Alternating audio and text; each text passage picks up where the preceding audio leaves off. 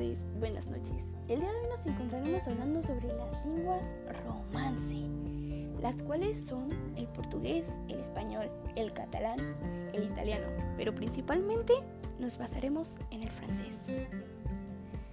Bien, todo el mundo sabe alguna que otra cosa sobre la lengua francesa.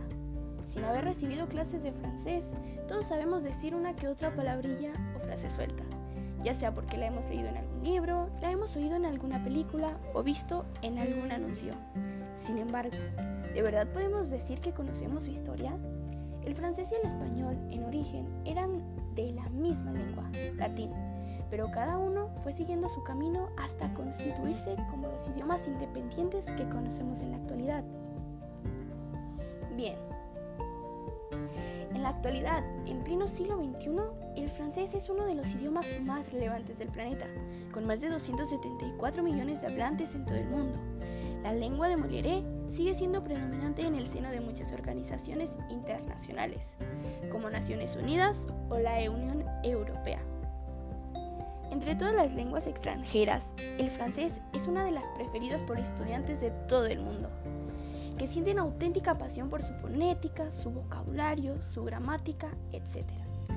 El francés se aprende tanto como primera lengua como segunda, en grandísima cantidad de países repartidos por todos los continentes. Pero antes de llegar hasta donde ha llegado, este idioma ha seguido un larguísimo recorrido, lleno de peripecias y aventuras. Hagamos un pequeño viaje para descubrir de la mano de la historia de Francia la historia de su lengua. Entre los siglos XV y XVI, los conquistadores franceses llegaron a las costas del Nuevo Mundo y se asentaron en los territorios que actualmente se ocupan por Quebec y Montreal. Así llegó la primera, la primera colonia francesa en Nueva Escocia que se fundó en 1604.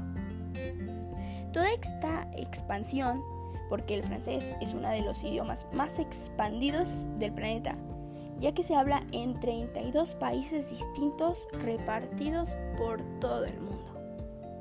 Así, aprender francés supone también interesarse por distintos acentos y variantes del idioma.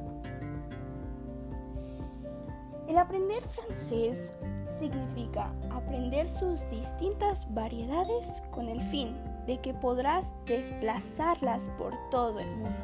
Para ello, debes apoyarte de un buen diccionario y ponerte en contacto con un profesor que sepa explicarte mejor todos los motices y diferencias relevantes. Bien, esto es todo por el podcast de hoy. Espero te haya interesado un poco y te haya servido de mucho para apoyarte y saber poco más sobre la lengua francesa. Es todo de mi parte y te deseo un buen día.